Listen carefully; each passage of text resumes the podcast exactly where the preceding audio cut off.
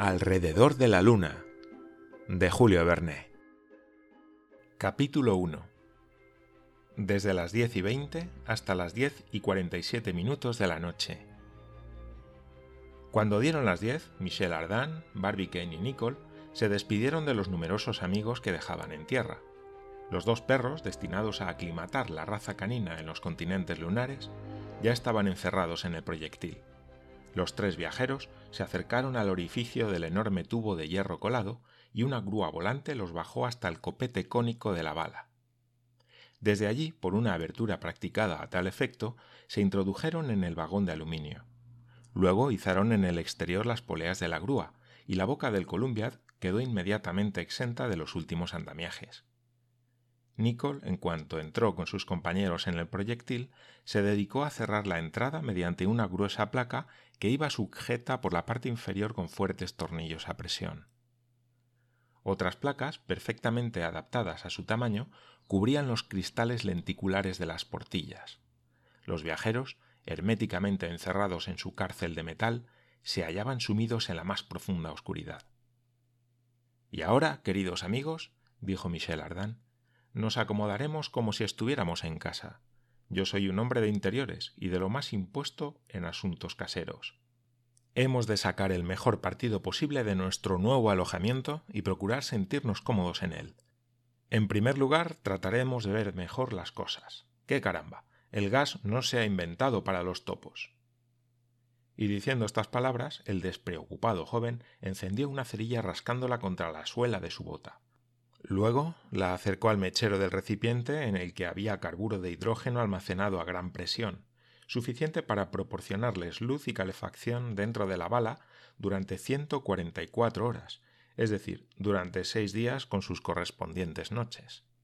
Se prendió el gas y el proyectil, de este modo iluminado, resultó ser una cómoda habitación, con las paredes almohadilladas, amueblada con divanes circulares y cubierta con un techo en forma de cúpula.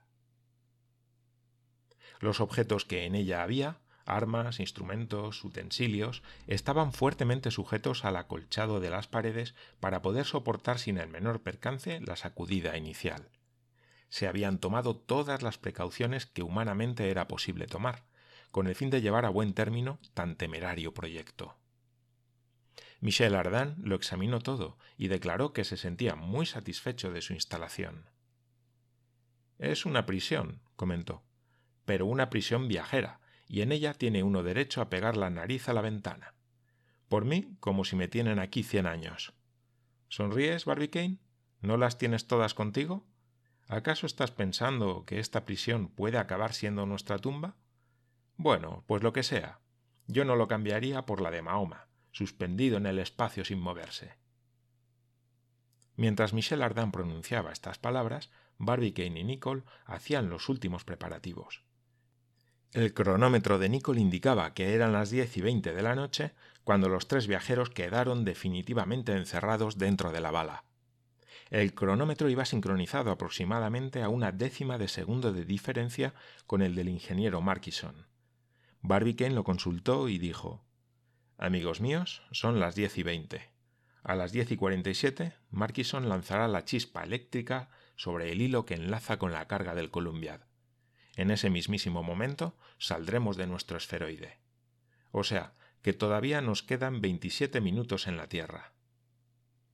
27 minutos y 13 segundos, rectificó el metódico Nicole. Pues bien, exclamó Michel Ardan de excelente talante. En 26 minutos puede uno hacer muchísimas cosas. Puede uno discutir profundísimas cuestiones morales o políticas, o incluso llegar a resolverlas. 26 minutos bien empleados valen más que 26 años de ocio. Algunos segundos de un Pascal o de un Newton son más valiosos que toda la existencia de la empachosa multitud de los imbéciles. ¿Y cuál es tu conclusión, incansable parlanchín? le preguntó el presidente Barbicane. Pues que tenemos veintiséis minutos, respondió Ardan. Nada más que veinticuatro, dijo Nicole.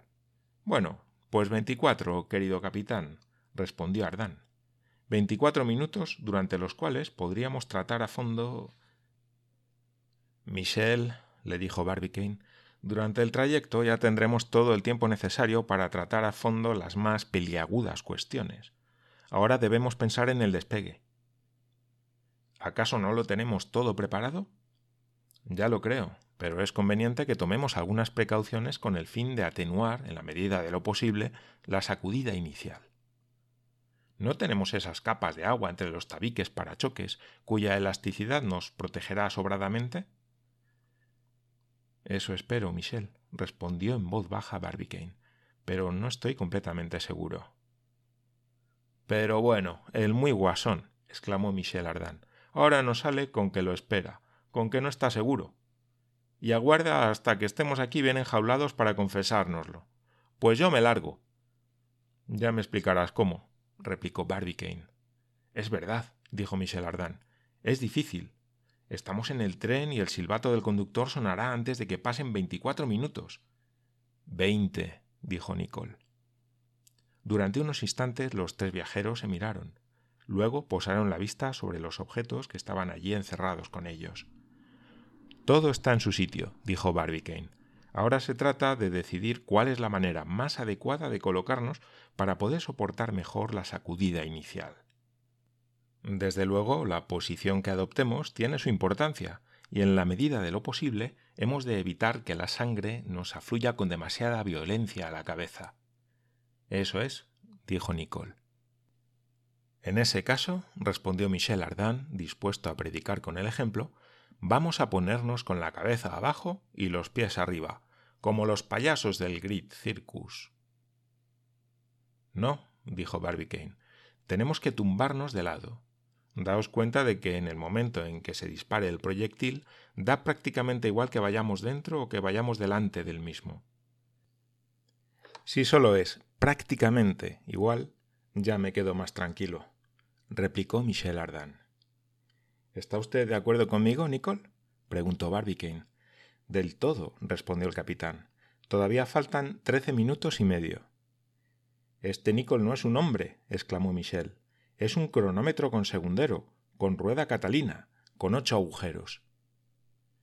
Pero sus compañeros ya no le escuchaban y hacían los últimos preparativos con increíble sangre fría. Parecían dos viajeros metódicos que, una vez montados en el vagón, se disponen a acomodarse de la mejor manera posible.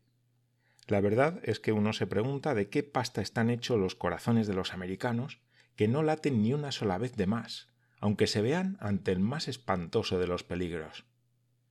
Habían metido dentro del proyectil tres colchonetas gruesas y bien acondicionadas.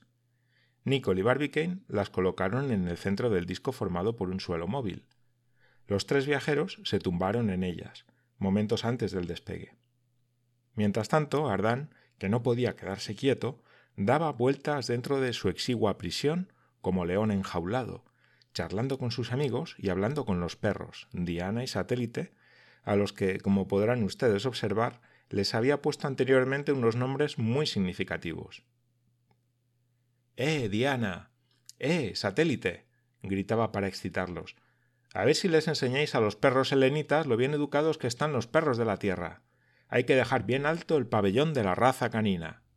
Pardiez, que si volvemos aquí abajo, pienso traerme un tipo cruzado de Moon Dogs que hará furor. Suponiendo que haya perros en la luna, dijo Barbicane. Claro que los hay, afirmó Michel Ardan. Como hay caballos, vacas, asnos y gallinas. Me apuesto a que nos encontramos gallinas. Van cien dólares a que no las encontramos, dijo Nicole. Trato hecho, capitán, respondió Ardan, estrechando la mano de Nicole. Y a propósito, ya perdiste tres apuestas con nuestro presidente, porque se reunieron los fondos necesarios para la empresa. La operación de fundición fue todo un éxito, y por último se ha podido cargar el Columbiad sin el menor percance, y todo ello supone seis mil dólares. Sí, respondió Nicole. Las diez y treinta y siete minutos con seis segundos. Está bien, capitán, y antes de un cuarto de hora vas a tener que añadir otros nueve mil dólares a la cuenta del presidente. Cuatro mil porque el Columbiad no va a estallar y cinco mil porque el proyectil va a remontarse a más de seis mil millas por el aire. Tengo los dólares, respondió Nicole dando unos golpecitos en el bolsillo de la chaqueta. Ojalá pueda pagarlos. Vamos, Nicole, ya veo que eres una persona de orden, cosa que yo no he logrado nunca ser. Pero permíteme que te diga que te metiste en una serie de apuestas poco ventajosas para ti. ¿Por qué? preguntó Nicole. Porque si ganas la primera será porque el Columbia destalle, y con él el proyectil, con lo cual a Barbie Kane le va a resultar muy difícil poder pagarte. Tengo depositada la apuesta en el Banco de Baltimore, respondió tranquilamente Barbicane. Así que, si falta Nicole, le entregarán los dólares a sus herederos. ¡Ay! Pero qué hombres tan prácticos. qué espíritus tan positivos. exclamó Michel Ardan. Cuanto menos os comprendo, más os admiro. Las diez y cuarenta y dos, dijo Nicole. Solo faltan cinco minutos, respondió Barbicane. Sí, solo cinco minutitos de nada, replicó Michel Ardan. Y aquí estamos, encerrados en una bala, en el fondo de un cañón de novecientos pies. Y debajo de la bala están almacenadas cuatrocientas mil libras de algodón pólvora, que equivalen a un millón seiscientas mil libras de pólvora corriente. Y nuestro amigo Markison, cronómetro en mano, sin perder de vista la aguja y con el dedo puesto sobre el aparato eléctrico, estará contando los segundos, dispuesto a lanzarnos a los espacios interplanetarios. Ya basta, Michel, ya basta, le dijo Barbicane muy serio. Vamos a prepararnos. Tan solo unos segundos nos separan del momento supremo. Un apretón de manos, amigos. Sí, exclamó Michel Ardan, más emocionado de lo que le hubiera gustado aparentar. Los tres valientes compañeros se unieron en el último abrazo. Dios nos guarde, dijo el religioso Barbicane. Michel Ardan y Nicole se tendieron en las colchonetas colocadas en el centro del disco. Las diez y cuarenta y siete, murmuró el capitán. Veinte segundos más. Barbicane apagó rápidamente el gas y se tendió junto a sus compañeros. Solo el tic-tac del cronómetro que marcaba los segundos quebraba el profundo silencio.